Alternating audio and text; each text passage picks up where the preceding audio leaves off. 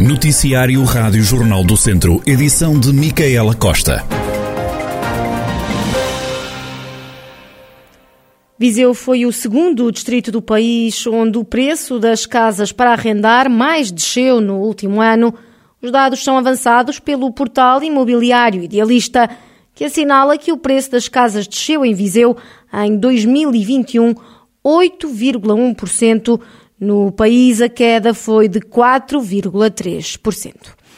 Um homem de 42 anos foi detido pela PSP de Viseu na última noite por violência doméstica. Usou uma escada para entrar na casa da vítima, com quem viveu cinco anos e terá esfaqueado a mulher de 48 numa mão. Foi pelo menos isso que disse à polícia à vítima, como explicou o subcomissário Luís Santos, comandante da esquadra da PSP de Viseu. No local, recebemos a indicação por parte da vítima que o suspeito, o agressor, terá utilizado uma escada para subir para uma varanda e, eh, depois de estar na varanda, partiu um vidro e conseguiu abrir a janela e introduziu-se no interior, portanto, da habitação. Quando se introduziu no interior da habitação, levava com ele uma navalha, uma faca e, de acordo com informações que nos foram dadas, portanto, pela companheira, imediatamente ele foi atrás dela no sentido de a perseguir e de uh, a tentar uh, agredir com a faca. Ela deu umas voltas dentro da casa, conseguiu fugir para o exterior e gritar a pedir ajuda. Essa ajuda chegou por um familiar, um familiar seu, que uh, estaria nas imediações, terá ouvido os gritos e imediatamente partiu em seu socorro, tendo conseguido desarmado um indivíduo e tendo também conseguido maniatá-lo. No entanto, uh, ele colocou-se em fuga, uh, a senhora apresentava um corte, foi conduzida ao hospital para ser tratada, portanto o corte era um corte superficial, era ligeiro, Chamada a polícia, o homem acabou por ser apanhado perto da casa onde agora vive e a faca usada no crime foi apreendida. A mulher, que ficou ferida numa mão, foi encaminhada para o hospital. O casal, segundo a polícia, estava desavindo desde dezembro, já com queixas na polícia. O suposto agressor apresenta uma versão diferente dos factos e nega ter agredido a antiga companheira. Ele, desde o início, confirmou ter entrado dentro da habitação recorrendo a uma escada e recorrendo, portanto, à quebra do vidro. No entanto, foi perentório ao afirmar-nos que não agrediu, nem nunca quis agredir, nem sequer utilizou a sua faca e que teria sido tudo eh, montado por ela, juntamente com esse familiar, no sentido de o incriminar. O suspeito, eh, portanto, no dia de ontem, por volta das oito e qualquer coisa da noite, antes da ocorrência que um, fez derivar a sua detenção, deslocou-se a este departamento de polícia a fim de fazer um aditamento uh, à queixa que já havia de violência doméstica e quis dizer-nos que tinha recebido uma mensagem dela no telemóvel a solicitar que fosse lá à casa buscar as coisas dele e que as coisas dele estariam na garagem. Mas que, no entanto, quando chegou ao local, tentou entrar na garagem com a chave e as chaves estavam trocadas. E não conseguiu, portanto, ir buscar as coisas dele. O subcomissário Luís Santos, comandante da esquadra de Viseu da PSP, sobre um caso de violência doméstica que terá ocorrido na última noite. O suspeito, entretanto, já foi presente ao Tribunal Judicial de Viseu. Durante a tarde, saiu em liberdade com pulseira eletrónica e está proibido de se aproximar da vítima. Poderá ir buscar os seus pertences, mas na presença das autoridades. O Distrito de Viseu reportou nas últimas horas pelo menos mais 100 novos casos de infecção por Covid-19 só em Tondela há o registro de mais 57 infectados. O Conselho tem agora 350 casos ativos. Também outros conselhos da região reportaram novas infecções. Em Moimenta da Beira são mais 19 os infectados pelo novo coronavírus. Mangualde com 14. O Conselho tem agora mais de 170 casos ativos. Nelas com 8 novos casos, subindo para 104 os casos ativos. Aguiar da Beira reportou mais cinco infectados e com quatro novos casos os conselhos de Sernancelho e Tabuaço. Na região de Viseu estão ativos pelo menos 1.061 casos de infecção por Covid-19. Desde o início da pandemia, a, a região registrou quase 38.600 infectados pelo novo coronavírus. E por causa deste aumento de casos, o governo adiou o regresso às aulas para dia 10 de janeiro e já veio garantir que não vai adiar mais. Professores e diretores aplaudem a decisão. Em declarações à Rádio Jornal do Centro, Francisco Almeida, do Sindicato dos Professores da Região Centro, fala numa medida acertada. Nós somos sempre favoráveis eh, como regra, como princípio inicial, ao eh, ensino presencial. O ensino à distância que tivemos durante algum tempo é um mau remedeio, como diz o povo, não é um mau remedeio, é um mau desenrasca. Agora, portanto, tudo o que seja para criar condições para que as aulas possam passar, que, as aulas nas escolas, a atividade das escolas, a atividade letiva, se desenvolva de forma presencial, nós achamos bem. Antes do início do segundo período, os professores vão todos receber a dose de reforço, num processo que arranca já esta quinta-feira.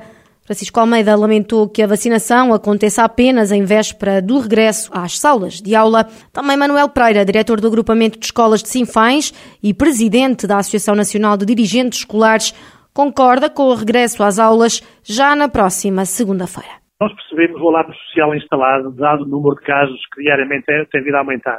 E, naturalmente, eh, em alguns casos, subscrevemos muitas das preocupações da comunidade em geral. Mas a verdade também é que confiamos nas decisões da Autoridade de Saúde.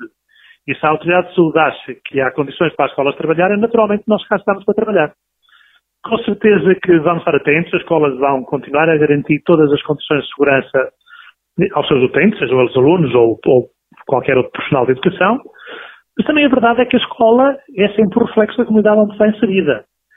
Se a escola tiver muitos cuidados e a comunidade não tiver muitos cuidados, enfim, os processos de contágio podem acontecer na escola por mais cuidado que, que as escolas tenham.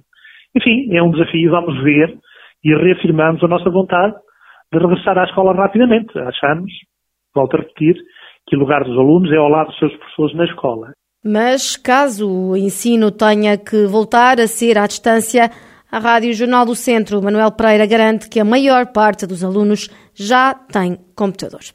Os autarcas do distrito defendem a regionalização, dizem que já devia ter avançado, mas ainda assim deixam alguns alertas. O Presidente da Câmara de Viseu e da CIM Viseu de Olafões, Fernando Ruas, é uma das vozes a levantar-se a favor da regionalização. Eu acho que ela já, já devia ter sido. Eh, portanto, centralizou-se tanto o país, tanto o país, que o mínimo que se pode fazer é eh, regionalizá-lo. É a única forma de, eh, de evitar que ele se, se, centralize cada vez mais.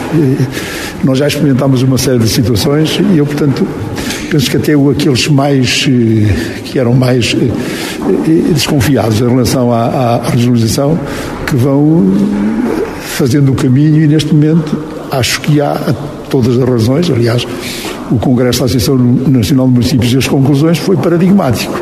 Mesmo pessoas que e entidades que julgávamos um pouco afastadas da, da, do processo, já começaram a apontar caminhos e até datas para a regionalização.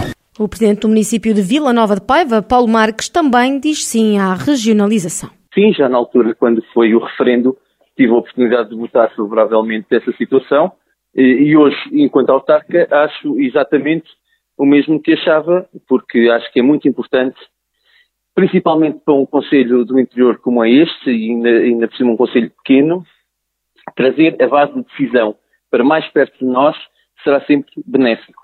A mim não me faz qualquer espécie que seja ou o povo a decidir ou, os ou quem os, o povo elegeu para os representar para o decidirem. Não me faz qualquer espécie de, de maneira nenhuma. Acho que é algo que deve ser claramente executado.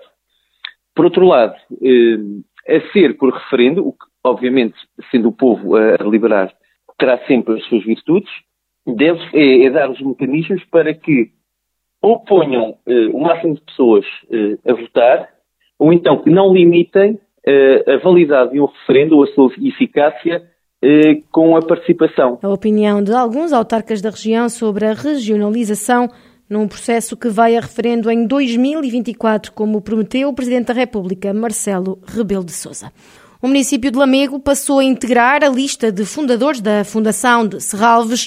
O Presidente da Câmara, Francisco Lopes, explica que mais valias pode trazer este acordo assinado com as duas instituições. A Fundação de Serralves tem um programa de abertura um, ao, digamos, ao resto do país, nomeadamente aos municípios do interior, admitindo-os como fundadores e propondo-lhes um conjunto de iniciativas que podem passar por exposições a realizar todos os anos nos municípios com peças de Serralves e com a curadoria e o apoio técnico e científico de Serralves, bem como projetos mais na área da educação ambiental, muito baseado na experiência da Quinta de Serralves e no trabalho notável que ali é desenvolvido.